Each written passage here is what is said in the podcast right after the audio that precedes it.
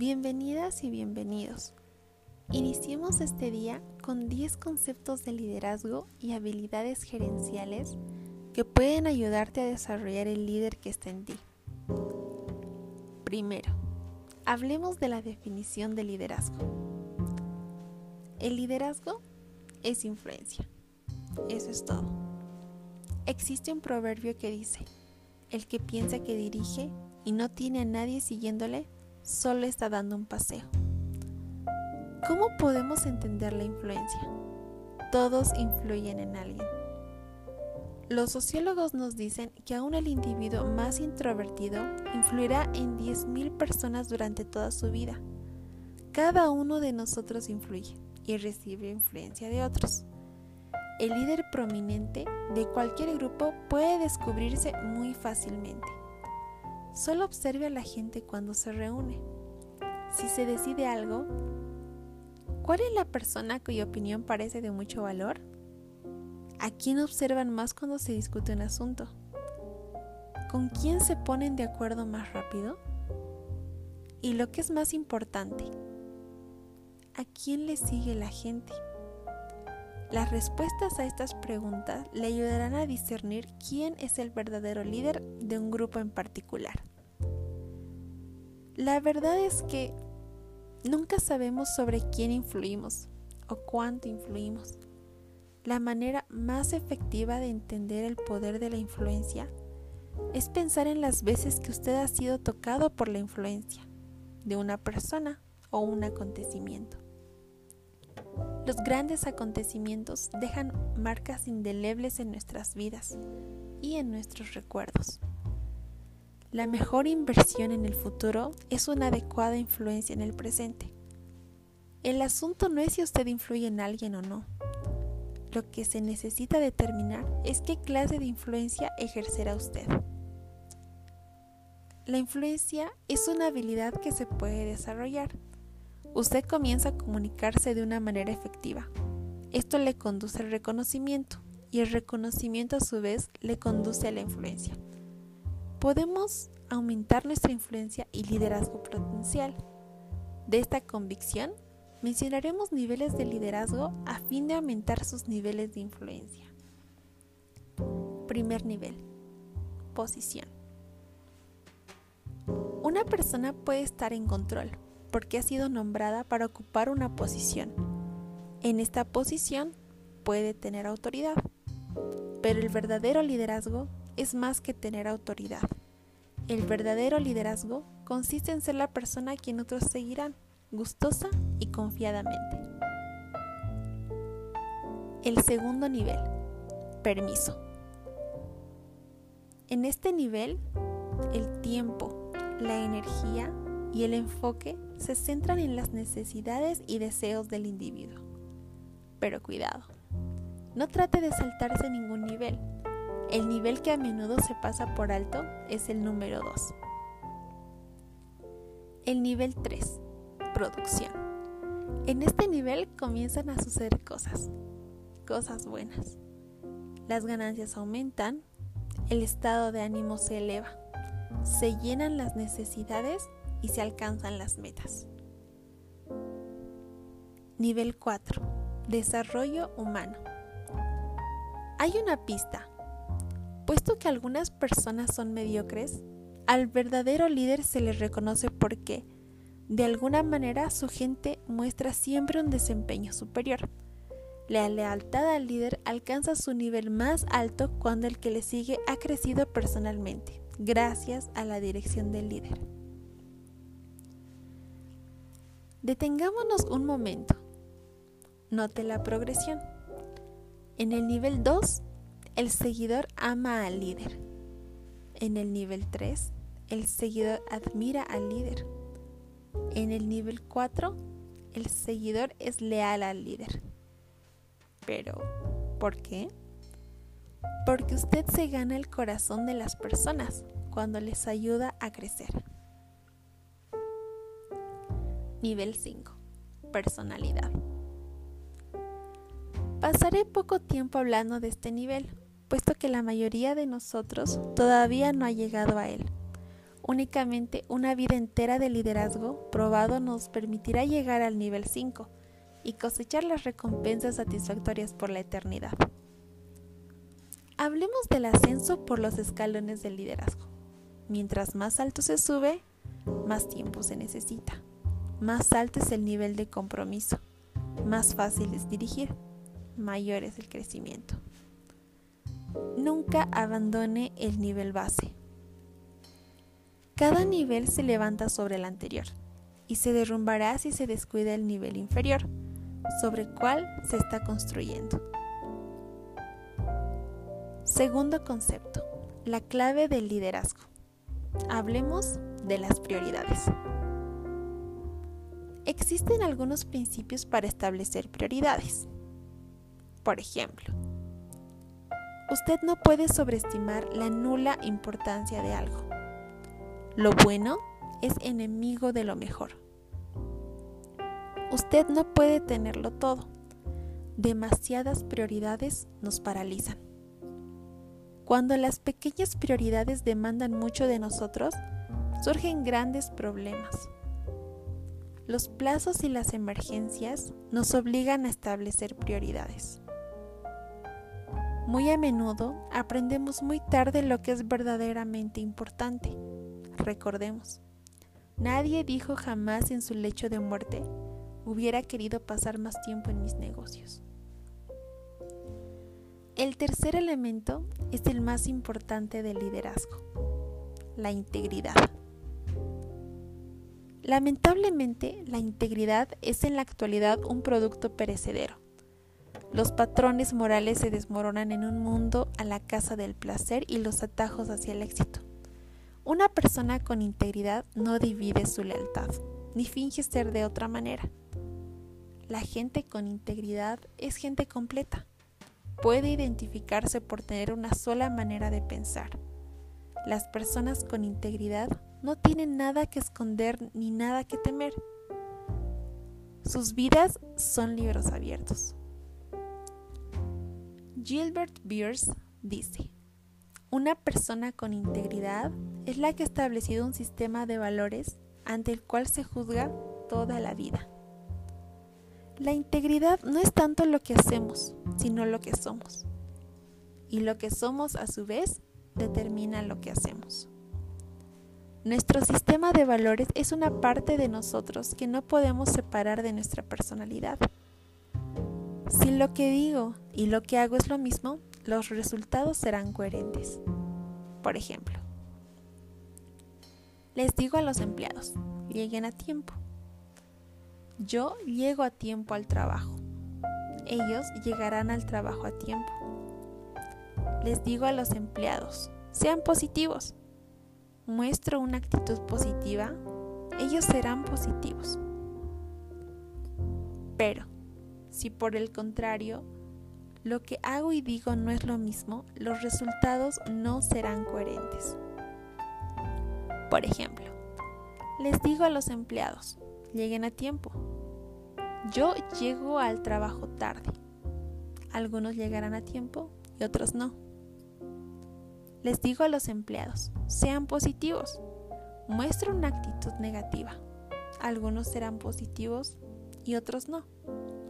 Entonces, tomemos en cuenta que la integridad produce confianza.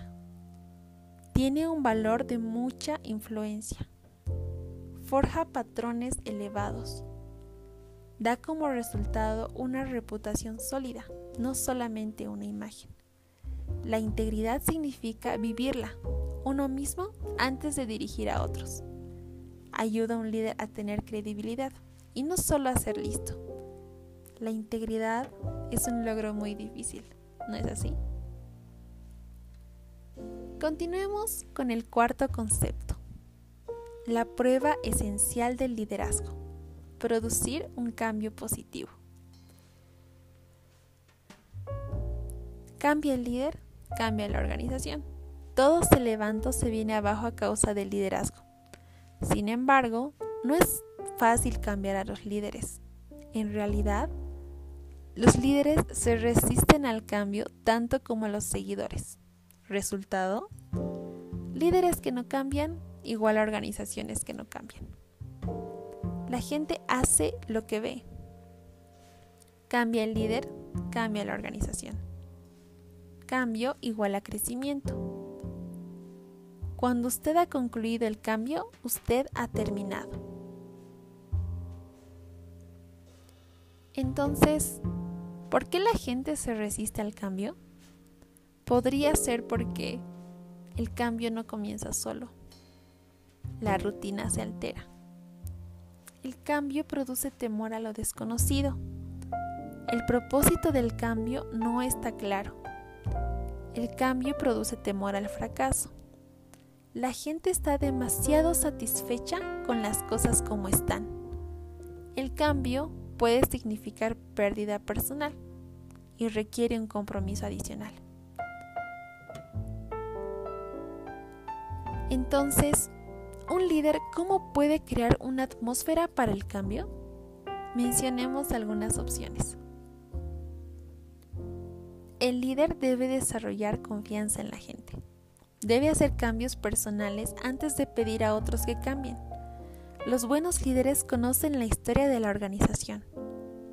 Colocan a los influenciadores en las posiciones de liderazgo y los animan a influir en otros informalmente demuestran a la gente cómo los beneficiará el cambio. Continuemos con el quinto concepto, la manera más rápida de alcanzar el liderazgo, resolver problemas. La prueba del líder es la capacidad de reconocer un problema antes de que se convierta en una emergencia. En condiciones de un liderazgo efectivo, un problema rara vez adquiere proporciones gigantescas, porque es reconocido y solucionado en sus etapas iniciales. Los grandes líderes, por lo general, reconocen un problema en la siguiente secuencia. Primero, lo presienten antes de verlo. A esto le llamamos intuición. Comienzan a buscarlo y hacen preguntas. Tienen curiosidad reúnen información. La fase de procesamiento. Expresan sus sentimientos y descubrimientos con unos cuantos colegas de confianza. Comunicación. Definen el problema. Revisan sus recursos. Esta es la fase de evaluación. Y por último, toman una decisión. A esto le llamamos dirección. Ahora, ¿Cuál es el proceso para resolver problemas? Aun si queremos eludir responsabilidades y tenemos una actitud correcta y un sólido plan de acción, es importante seguir un proceso cuando estamos buscando una solución. Podríamos seguir los siguientes pasos. Primero, identificar el problema. Segundo, Establecer prioridades en el problema. Tercero, definir el problema. Cuarto, escoger a las personas que le van a ayudar en el proceso de resolver problemas. Quinto, junte las causas del problema. Sexto, junte todas las soluciones posibles. Séptimo, establezca prioridades y seleccione las mejores soluciones. Octavo, implemente la mejor solución. Noveno, evalúe la solución. Y décimo, establezca los principios o políticas para impedir que los problemas vuelvan a surgir. Las políticas son muchas, los principios son pocos. Las políticas cambiarán, los principios nunca lo harán. Continuemos. El sexto concepto, lo extra en el liderazgo, la actitud. Nuestras actitudes son nuestro activo más importante. Puede ser que las actitudes no sean el activo que nos haga grandes líderes, pero sin buenas actitudes jamás llegaremos a desarrollar todo nuestro potencial. Nuestras actitudes son las que nos dan ese pequeño margen extra sobre aquellos que piensan equivocadamente. Hablemos de las seis etapas del cambio de actitud. Primera, identifique los sentimientos que son problema. Esta es la etapa inicial de conciencia y la más fácil de declarar. 2. Identifique los problemas de conducta. Ahora nos vamos bajo la superficie. ¿Qué produce malos sentimientos? Puedes escribir las acciones que producen sentimientos negativos. 3. Identifique los problemas de pensamiento. William James dijo, lo que llama nuestra atención determina nuestra acción. 4. Identifique el pensamiento correcto. Te animo a escribir en un papel el pensamiento correcto y lo que usted desea. Puesto que sus sentimientos vienen de sus pensamientos, usted puede controlar sus sentimientos cambiando una sola cosa. Sus pensamientos. 5. Haga un compromiso público de pensar correctamente. El compromiso público es el compromiso más poderoso. Y por último, desarrolla un plan para pensar correctamente.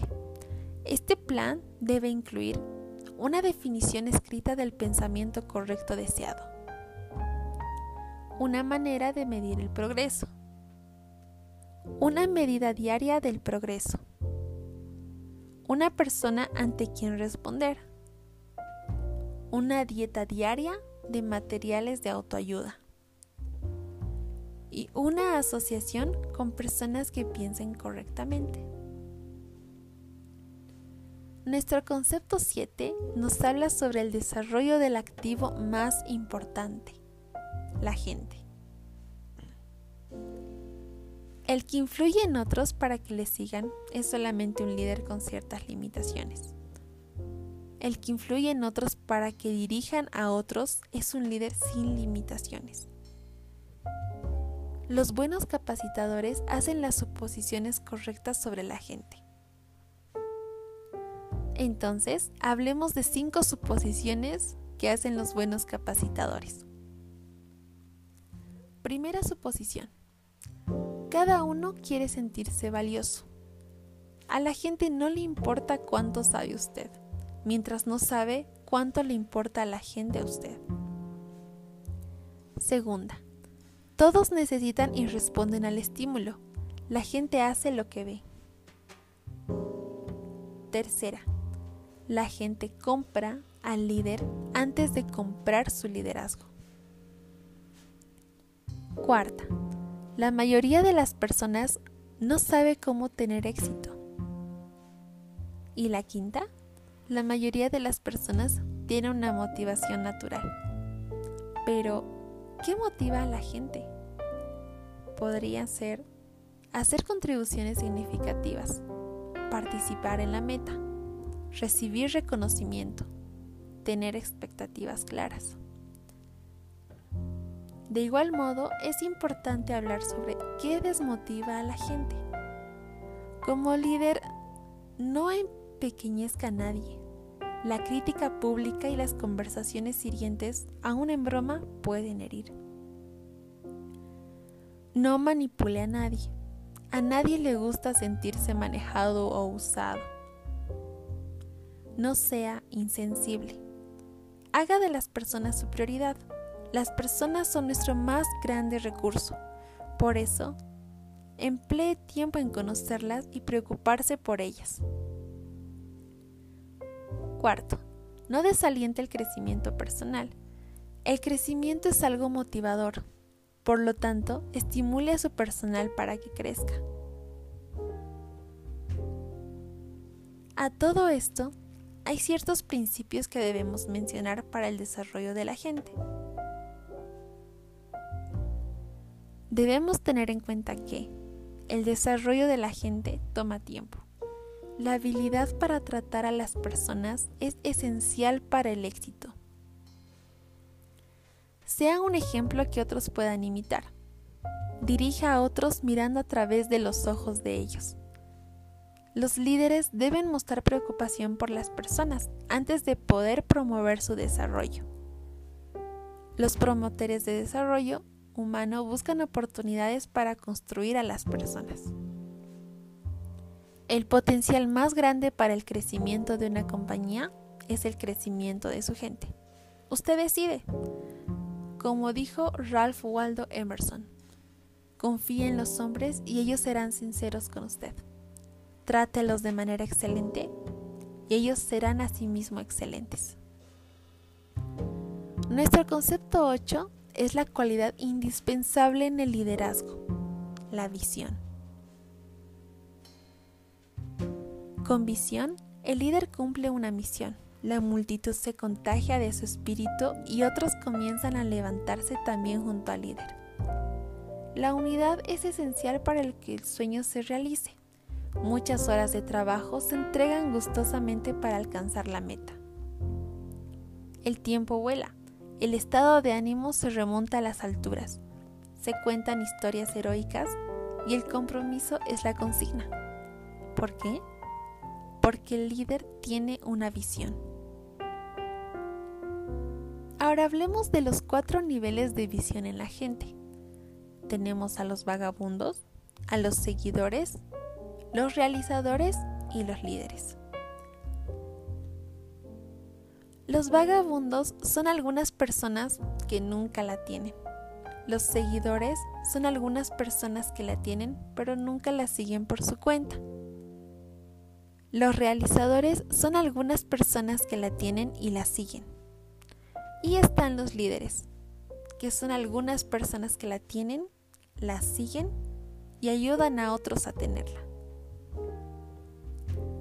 Usted ve lo que está preparado para ver. Esto tiene que ver con la percepción.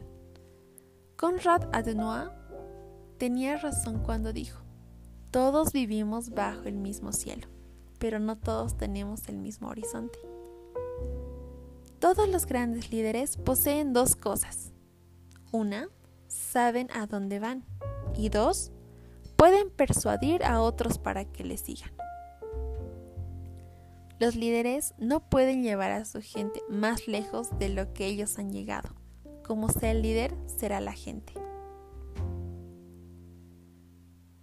Entonces, ¿qué es el apropiamiento de una visión por parte de una corporación? Una visión es un cuadro claro de lo que el líder ve ser o hacer a su grupo. Un hecho es verdad. Los líderes que comunican metas a sus seguidores en forma efectiva logran más de los que no lo hacen. Los líderes exitosos ven en tres niveles. Nivel 1. Percepción. Ver lo que es ahora con los ojos de la realidad. Nivel 2. Probabilidad. Ver lo que será con los ojos de discernimiento. Nivel 3. Posibilidad. Ver lo que puede ser con los ojos de la visión. Un futurista ve solamente en el nivel 3. Un vaticinador ve solamente en el nivel 2. Un seguidor ve solamente en el nivel 1. Un líder vive en el nivel 3, dirige en el nivel 2 y escucha en el nivel 1. Entonces, debemos entender algunos factores que estorban la visión en el nivel 1. Estos pueden ser líderes limitados, pensadores concretos, amantes de la tradición, egoístas. Entonces, en el nivel que debemos establecer un ambiente apropiado es en el nivel 2. Venga junto a ellos, Pinte el cuadro para ellos. Horizonte, sol, montañas, flores, camino. Ponga las cosas que ellos aman en el cuadro. Y abra sus ojos a las posibilidades. Esto sucede en el nivel 3. En este nivel necesitamos preguntarnos cómo hacer crecer a la gente a la medida de la visión. Esto representa la única cosa que el líder debe hacer continuamente. Impulsar el crecimiento de la gente a la medida de la visión una vez que se visualiza. El líder exitoso del nivel 3 verá en tres niveles. El nivel perceptible, donde un líder escucha. El nivel probable, donde un líder dirige. Y el nivel posible. Un líder vive en este nivel. La visión da poder al líder que la tiene. El líder cree no solo que la visión puede hacerse, sino que debe hacerse. Nuestro concepto 9 es el precio del liderazgo. Autodisciplina. Los grandes líderes han entendido que su responsabilidad número uno era su propia disciplina y desarrollo personal.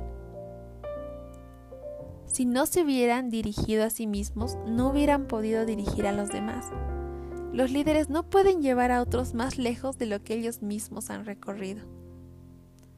Entonces, hablemos del proceso para desarrollar disciplina personal. Comience con usted. No podemos viajar hacia afuera si primero no viajamos hacia adentro. Comience pronto. El trabajo difícil es la acumulación de cosas difíciles que usted no hizo cuando debía haberlas hecho. Comience a lo pequeño. Lo que usted va a llegar a hacer mañana ya lo está llegando a hacer ahora. Comience ahora. Organice su vida. Dé la bienvenida a la responsabilidad. Winston Churchill dijo, el precio de la grandeza es la responsabilidad. Una gran persona dirigirá una gran organización, pero el crecimiento solamente es posible cuando el líder está dispuesto a pagar el precio por ello. Y llegamos al final. Llegamos a nuestro concepto 10, la lección más importante del liderazgo, el desarrollo del personal. El crecimiento y desarrollo de la gente es el más alto llamamiento del liderazgo. Entonces, enmarquemos el cuadro de un equipo triunfador. Los equipos triunfadores tienen grandes líderes. Todo se levanta o se viene abajo a causa del liderazgo. Hay dos maneras de lograr que otros hagan lo que usted quiere. Puede obligarlos o persuadirlos. La obligación es el método de la esclavitud. La persuasión es el método de los hombres libres. Los equipos triunfadores escogen personas idóneas. Las águilas no vuelan en bandadas. Usted tiene que encontrarlas de una en una. Es decir, no puede formar un equipo fuerte con individuos débiles. Los equipos triunfadores juegan para triunfar. La diferencia entre jugar para ganar y jugar para no perder es la diferencia entre el éxito y la mediocridad. Los equipos triunfadores hacen más triunfadores a los otros miembros del equipo. En otras palabras, gracias a los otros miembros del equipo, cada jugador es mejor de lo que hubiera sido si jugara solo. Y por último, los equipos triunfadores se mantienen en continuo mejoramiento. Los jugadores actuales deben continuar creciendo y mejorando a otros jugadores. Potencialmente serán traídos a la organización. El éxito continuo es resultado de un mejoramiento continuo. El primer objetivo del líder es preparar a la gente, no descartarla. Este mundo necesita líderes, que utilicen su influencia en los momentos correctos por las razones correctas. Que tomen una mayor porción de culpa y una menor de reconocimiento. Que se dirijan a sí mismos con éxito antes de intentar dirigir a otros. Que continuamente busquen la mejor respuesta, no la acostumbrada. Que añadan valor a la gente y a la organización que dirigen que trabajen en beneficio de otros y no para el provecho personal, que se manejen a sí mismos con la cabeza y manejen a otros con el corazón, que se conozcan en el camino, vayan por el camino y muestren el camino. que inspiren y motiven en vez de intimidar y manipular. Que vivan con las personas para conocer sus problemas y vivan con Dios para resolverlos. Que se den cuenta de que su disposición es más importante que su posición. Que entiendan que una institución es el reflejo de su carácter. Que nunca se coloquen por encima de otros, excepto para llevar a cabo responsabilidades. Que sean honestos en las cosas pequeñas como en las grandes que se disciplinen a sí mismos para que otros no los disciplinen, que se topen con contrariedades y las conviertan en avances, que sigan un compás moral en la dirección correcta, no obstante las tendencias. Que tengas un gran día.